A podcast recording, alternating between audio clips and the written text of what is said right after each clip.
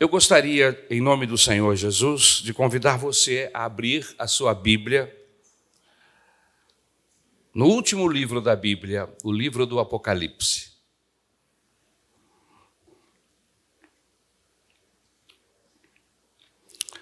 O tema da mensagem é a Bíblia, o livro da felicidade. Amém? A Bíblia, o livro da felicidade. Apocalipse, capítulo de número 1, versículo de número 3. Apocalipse 1, versículo 3. O texto da Bíblia diz o seguinte: Bem-aventurados aqueles que leem e aqueles que ouvem as palavras da profecia e guardam as coisas nelas escritas, pois o tempo está próximo. Vou repetir o texto. Bem-aventurados aqueles que leem e aqueles que ouvem as palavras da profecia e guardam as coisas nelas escritas, pois o tempo está próximo. Senhor meu Deus, mais uma vez eu rogo a tua graça, o teu favor, a tua bênção sobre as nossas vidas e suplico, meu Senhor, que tu venha me ajudar na exposição da tua palavra e que muitas pessoas que nos ouvem aqui presentes, Senhor, e aqueles que nos ouvem também através do YouTube, que possam ser alcançados, possam ser tocados pelo poder da tua palavra e que mudanças, transformações possam ocorrer. Senhor, glorifica o teu nome, meu Senhor, através desta manhã. É o que nós te pedimos em nome de Jesus. Amém. A Bíblia, o livro da felicidade. Quero inicialmente falar sobre algumas características importantes da Bíblia. A Bíblia Sagrada, meus queridos irmãos, é um livro do qual praticamente todas as pessoas já ouviram falar. Você conhece alguém que não tenha ouvido falar da Bíblia Sagrada? Muito difícil nos nossos dias, não é? Por que, é muito difícil, pastor? Porque é o livro mais estudado da história e certamente o mais analisado por especialistas. Diz-se ser o livro mais traduzido, o livro mais distribuído e lido de todos os tempos. E não poderia ser diferente, meus irmãos, pois calcula-se que no mundo que vivemos, nós temos dezenas, centenas de idiomas. Cada povo falando no seu idioma, na sua língua. Nós temos cerca de 6.500 a 7.000 línguas. E a Bíblia Sagrada, graças a Deus, é o único livro que já foi traduzido integralmente ou parcialmente para 2.426 desses idiomas, dessas línguas. Embora ainda não esteja disponível em mais de 4 mil idiomas, quase a totalidade da população mundial tem acesso a, ao livro sagrado, às sagradas escrituras. E isso não é uma benção, irmãos? Você pode aplaudir o Senhor Jesus por isso? Outra coisa importante que eu gostaria de trazer, outro dado importante, é que a Bíblia Sagrada é um livro diferente de todos os demais. Nos seguintes aspectos, além de em muitos outros. Primeiro, é a única em coerência, pois apesar de ser escrita durante um período de mais de 1500 anos, durante mais de 40 gerações, vejam bem, meus irmãos, em um período de mais de 1500 anos, mais de 40 gerações, foi neste tempo que a Bíblia foi escrita. E o maravilhoso, irmãos, é que um livro escrito em um tempo tão longo, com certeza, até porque somos seres humanos, não somos máquinas, esse livro teria muitas e muitas incoerências. Esse livro teria muitas coisas que nós não poderíamos compreender. Mas, no entanto, apesar de todo esse tempo para se escrever toda a Bíblia, apesar de envolver dezenas e dezenas de pessoas que não tinham nada a ver absolutamente uma com a outra, viveram em tempos diferentes, em circunstâncias diferentes, essa Bíblia, a palavra de Deus, é o livro mais coerente que nós conhecemos. É interessante, não é? A Bíblia Sagrada foi escrita por reis, a Bíblia foi escrita por camponeses, por filósofos, por pescadores, poetas, estadistas, estudiosos. E ela mantém, meus queridos irmãos, uma total unidade em seus ensinamentos. É incrível isso. É fantástico. Somente com a supervisão de alguém como o Espírito Santo de Deus, alguém como o próprio Deus, isso poderia acontecer. Se nós fôssemos buscar, seres humanos, fôssemos buscar todos esses livros, todo, toda a Bíblia Sagrada escrita e procurássemos juntá-la, nós não, não conseguiríamos fazê-lo da maneira tão especial como o Espírito Santo fez. Porque esses inscritos eram escritos e eram guardados. Depois eles foram juntos. E se, se tornou uma coleção de livros, uma biblioteca, porque Bíblia significa isso uma coleção de livros, uma biblioteca. E nós temos hoje a palavra de Deus, de Gênesis Apocalipse, com total coerência, com total pertinência. Isso não é fantástico? A Bíblia foi escrita em diferentes lugares. Moisés escreveu no deserto, Jeremias numa masmorra, Daniel numa colina e também num palácio. Paulo dentro de uma prisão, Lucas enquanto viajava, João na ilha de Pátimos. Outros escreveram textos bíblicos em meio ao, a campo de batalhas. Como é que tudo isso pode acontecer? Há alguém que está zelando, há alguém que está cuidando da unidade da palavra de Deus. A Bíblia foi escrita em diferentes condições. Davi em tempos de guerra, Salomão em tempos de paz. A Bíblia foi escrita sob diferentes, diferentes circunstâncias. Alguns a escreveram enquanto experimentavam o auge da alegria, enquanto outros escreveram-na numa profunda tristeza e desespero. E é por isso que ela é única. e é por isso que nós reverenciamos ao Deus do céu, por manter esse livro com essa unidade, com essa coerência. A Bíblia é única em sobrevivência. Em 303, ano do Senhor, o imperador Diocleciano proclamou um edito que tinha como objetivo impedir os cristãos de adorarem a Deus e também como alvo destruir as escrituras. O documento imperial, meus irmãos, foi promulgado em todos os lugares, determinando a demolição das igrejas e a queima das escrituras, e proclamando que aqueles que ocupavam posições de destaque perderiam todos os seus direitos, enquanto aqueles que trabalhassem em suas casas perderiam a sua liberdade, caso insistissem em professar o cristianismo. Mas a Bíblia resistiu a tudo isso e muito mais. Quantos ataques ao longo de todo este tempo de existência da humanidade e da palavra de Deus. Quantos ataques, quantos se levantaram contra?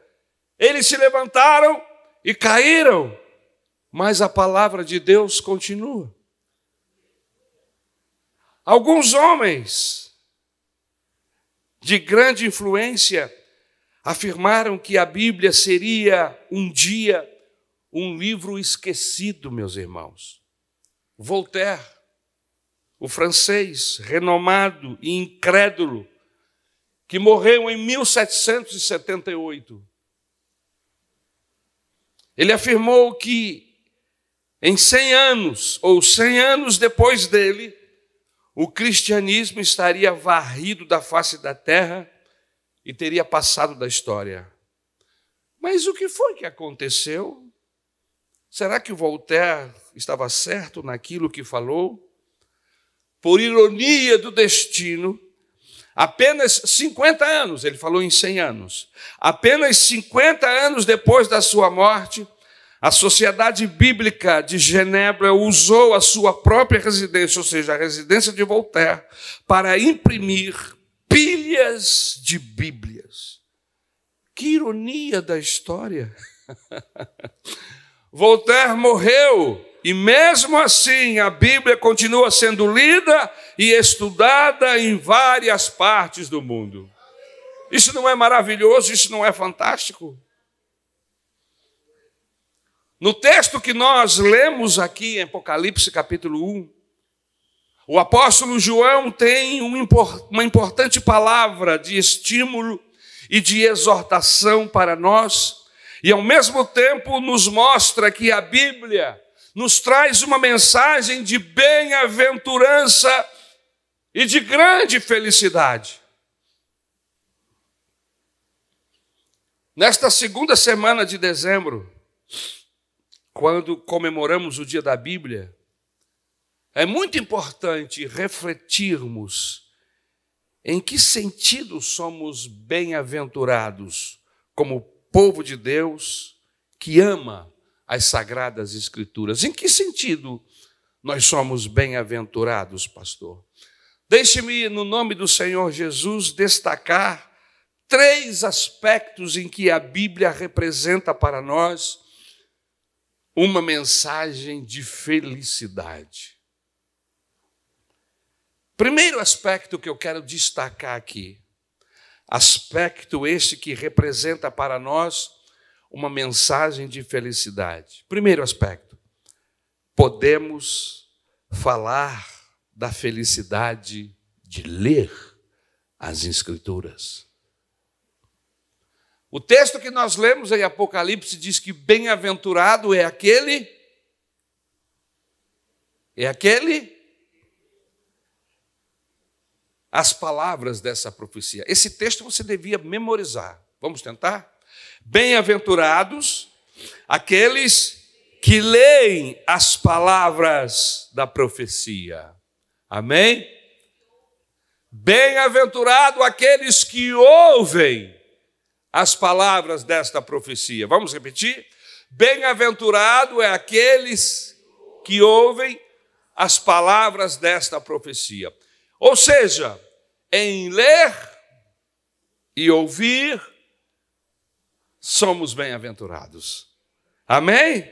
Existem vários tipos de comportamento frente às Escrituras. Primeiro comportamento, dos que não leem são aqueles que não têm o mínimo interesse de manusear a palavra de Deus. Podem até tê-las, e às vezes as têm em suas casas. São Bíblias luxuosas, com capas maravilhosas, mas para, apenas para enfeites. Eu conheço pessoas que, dentro da sua biblioteca, reservam um lugar especial para colocar a Bíblia, mas ele não a lê. Ele não permite que a leitura desta palavra possa entrar no seu coração, na sua vida, na sua mente e promover mudanças. Porque a Bíblia, irmãos, em uma biblioteca é como um livro qualquer. Ela só passa a ter efeito só passa a abençoar no momento que nós a lemos. Então, existem vários tipos de comportamento frente às Escrituras. Primeiro, aqueles que não leem a palavra de Deus. Para eles, é apenas um livro, mais um dentre milhares de outros. Mas existem aqueles que leem, mas não entendem. E porque leem e não entendem, são aqueles que, lendo ou lendo-a, sem a sabedoria, sem a iluminação do Espírito Santo, a tem como um livro hermético, confuso e apenas interessante. Nesses dois casos, se cumprem as palavras do Senhor Jesus em Mateus, capítulo 13, versículo 13. Por isso lhes falo em parábolas, porque vendo não veem, e ouvindo não ouvem, nem entendem. Eu estou não cansado, mas muitas vezes já ouvi pessoas, eruditos, apresentadores de programas de televisão, artistas, escritores, quando questionados acerca da leitura da Bíblia. E eles dizem: sim, eu já li, já li a Bíblia toda. Já li a Bíblia duas ou três vezes, alguns desses chegam a afirmar. Mas o poder desta palavra não foi suficiente para mudar as suas vidas. Será que o poder da palavra não é suficiente? Ou será que a maneira como eu leio, apenas como de uma forma especulatória, não com devoção, não porque eu desejo que essas palavras produzam em mim alguma coisa, mas lendo-a para, quem sabe, encontrar alguma falha, para usá-la contra ela mesma, E essas pessoas leem e parece que estão lendo um, jornal qualquer, porque não traduz a elas absolutamente nada. E aí nós entendemos o porquê o Senhor Jesus diz aqui em Mateus 13, 13: Vendo não veem e ouvindo não ouvem, não conseguem entender. Mas em terceiro lugar, existem aqueles que leem e entendem a palavra de Deus.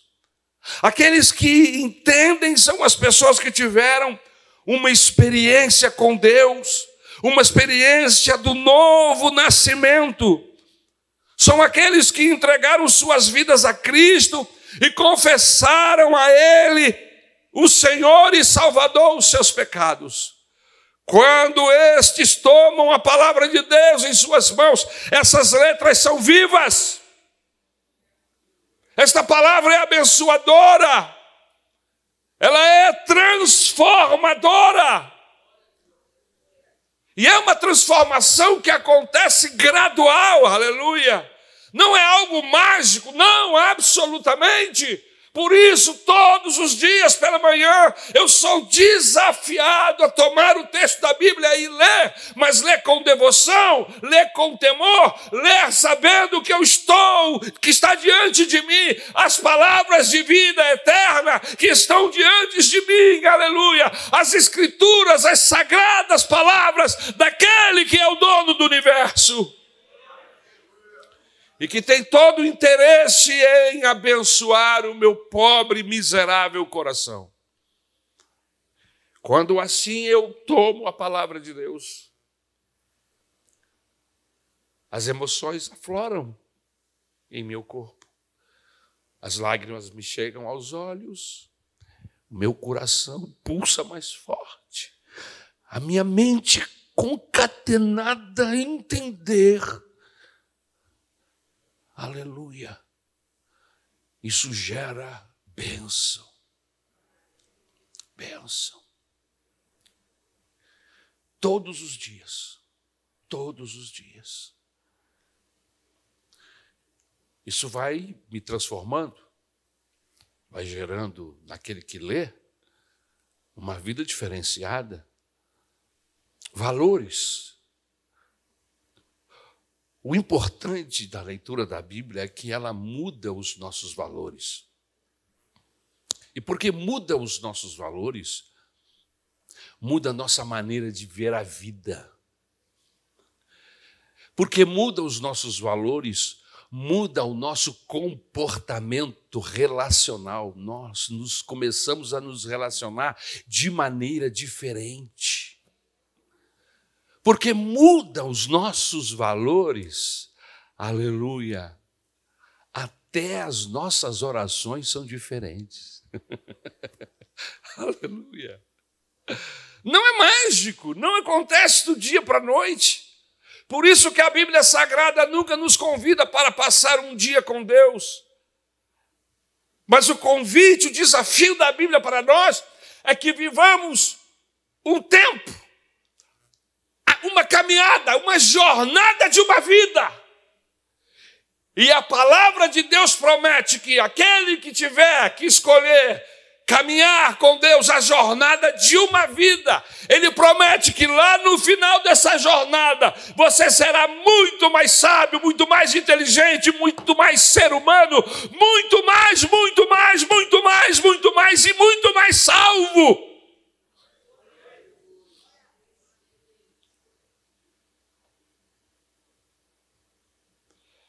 Aleluia.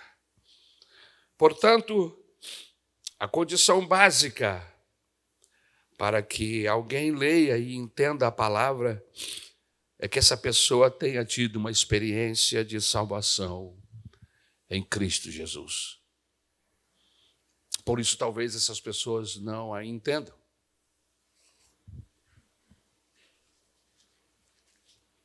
Porque nunca tiveram uma experiência de salvação de se considerar pecador e olhar para Jesus como o único Salvador, o único que pode nos salvar. Paulo nos ensina que aquele que invocar o nome do Senhor será salvo. Salvação é a condição necessária para ler e entender a palavra de Deus. E aí nos abre uma questão Questão essa já colocada aqui nas minhas palavras. Será que realmente tivemos um encontro com Cristo? Porque aqueles que tiveram um encontro com o Senhor Jesus, quando tomam a Bíblia Sagrada em suas mãos para ler, essas pessoas são transformadas, são trabalhadas pelo Espírito Santo, pelas palavras desse livro como água descedenta nossa alma, como agente purificador limpa. Aleluia. Enquanto lemos, somos descedentados. Enquanto lemos, somos purificados, somos limpos. O Senhor Jesus disse aos seus discípulos: Vós já estáis limpo pela palavra que vos tenho dito. Louvado seja o nome do Senhor. Em segundo lugar, segunda felicidade, segunda bênção que nós recebemos em ler a palavra, a primeira foi ler. Bem-aventurado aquele que lê. Ou seja, feliz é aquele que lê. Em segundo lugar, bem-aventurados aquele que ouve. Nós podemos falar de felicidade de ouvir, bem-aventurado, aqueles que ouvem as palavras da profecia. Queridos, ouvir é uma necessidade para que a pessoa possa experimentar felicidade e estudar a palavra, estudar a Bíblia. Nós falamos acerca de ouvir o que o Espírito Santo quer dizer? Por meio da palavra, na medida em que lemos. Nós somos uma sociedade humana sedenta pela leitura, mas muito pouco interessada para ouvir o que Deus quer falar ao nosso coração. Está aí o porquê de muitos lerem ou lerem e não a entenderem, não entender a Bíblia Sagrada. Porque esse não é um livro qualquer, não é um livro comum. Eu quero ler, mas eu não quero ouvir o que Deus tem para falar a mim. Assim como no primeiro tópico da mensagem, existem os que ouvem desinteressadamente. Quantos no passado apenas ouviram as palavras dos profetas e do Senhor Jesus, mas sem nenhum interesse? Até tinham as escrituras escritas. Alguns até liam, mas não não ouviram. Deus falou, mas eles não ouviram. Então existe um grupo de pessoas que ouvem, mas ouvem desinteressadamente. Mas em contrapartida, existe aqueles que ouvem de maneira interessadamente. São aqueles que estão atentos à palavra de Deus e não deixam cair uma só dessas palavras. Eles ouvem com interesse e também em uma, condi uma condição essencial para que a Bíblia possa invadir nosso interior como uma mensagem de alegria, de renovação de vida. Abrem seus corações. Quando tomam a palavra para ler, abrem seus corações, abrem suas mentes não vão com nenhuma resistência, não vão com o coração fechado, não. Quando vão ler a Bíblia Sagrada, primeira coisa que vem na sua mente é: vamos ver o que é que Deus tem para mim esta manhã. Qual é o alimento? Aonde é que eu preciso ser trabalhado? Quando eu vou ler a Bíblia Sagrada, essa é a expectativa que está no meu coração. O que Deus tem para mim esta manhã? Em terceiro lugar, terminando, finalmente podemos falar da felicidade de guardar. Felicidade de ler, felicidade de ouvir e felicidade de guardar.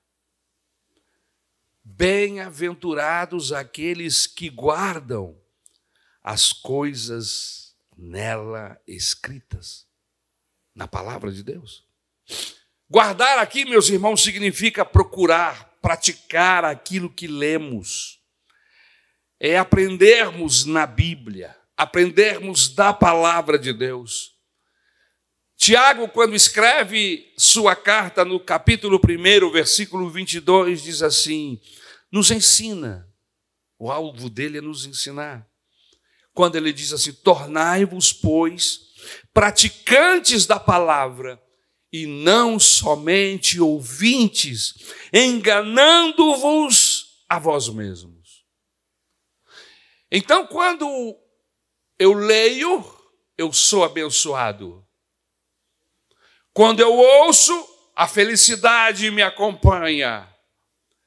Mas quando eu pratico, aleluia, eu deixo de ser um ouvinte e passo a ser um praticante. E talvez, com certeza, essas três formas de um homem, de uma mulher ser abençoado. E se não está acontecendo, é porque uma dessas está, estão acontecendo de maneira errônea.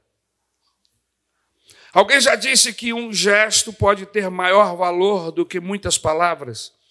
Nesse sentido, praticar a Bíblia tem um grande valor para que experimentemos em nossas vidas um grande sentimento de felicidade.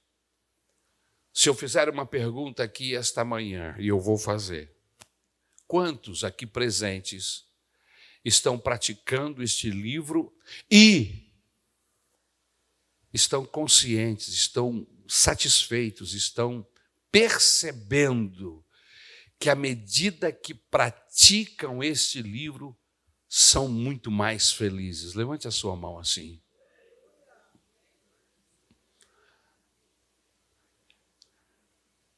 À medida que praticamos este livro, mais felizes somos. E essa felicidade não está presa ao ter, ao possuir coisas, a condição financeira para comprar coisas. Essa felicidade não está presa a um estado físico perfeito. Não. Essa felicidade ela é gerada dentro do coração, no espírito, que mesmo você vivendo situações totalmente contrárias, fisicamente falando, emocionalmente falando, mesmo que você viva grandes problemas financeiros, mesmo assim, essa palavra tem o poder de gerar felicidade, paz, alegria.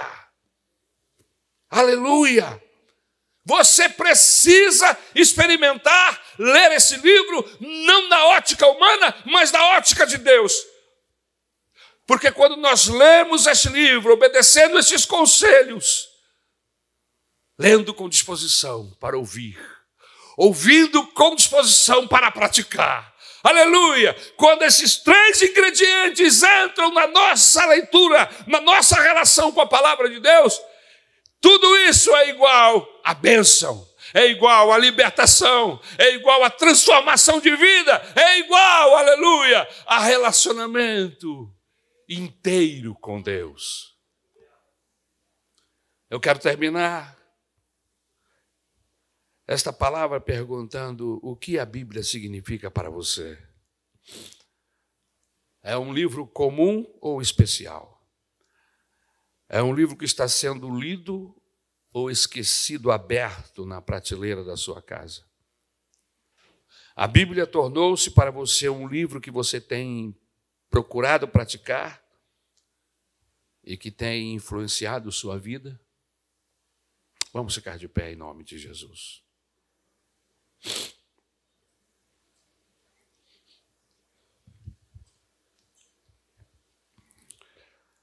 No livro Poder para Ser Vitorioso, do pastor Rick Warren, ele conta uma história muito interessante. Eu li esse livro e anotei essa história. É a história de um canibal convertido lá nas ilhas dos mares do sul, que estava sentado perto de um grande caldeirão lendo sua Bíblia. Quando um antropólogo com um capacete se aproximou dele e perguntou: O que você está fazendo? O nativo respondeu: Estou lendo a Bíblia. O antropólogo zombou e disse: Você não sabia que os homens modernos, civilizados, rejeitaram esse livro? Esse livro que não passa de um amontoado de mentiras. Você não deveria desperdiçar o seu tempo. O canibal olhou de alto a baixo e lentamente respondeu: Senhor, se não fosse por este livro, o Senhor estaria neste caldeirão. Simples assim. A palavra de Deus modificou a vida dele, inclusive o seu apetite. Este livro tem esse poder de mudar a nossa vida e mudar os nossos apetites. Esse livro tem esse poder de mudar a nossa vida, aleluia, e mudar o jeito, a forma como nos relacionamos com qualquer pessoa e até com os animais e com a floresta e com tudo aquilo que está ao nosso redor. A nossa relação muda. A Bíblia é um livro especial porque ela muda comportamentos e atitudes, ela tem o poder de transformar o homem desonesto em uma pessoa correta. Acerca dela, diz o apóstolo Paulo, é o poder de Deus para a salvação de todo aquele que crê. E nós, e você, aleluia, é um bem-aventurado em tê-la, é um bem-aventurado em ouvi-la, é um bem-aventurado em guardá-la como um precioso tesouro no seu coração. Amém? Guardei a tua palavra no meu coração para não pecar contra ti.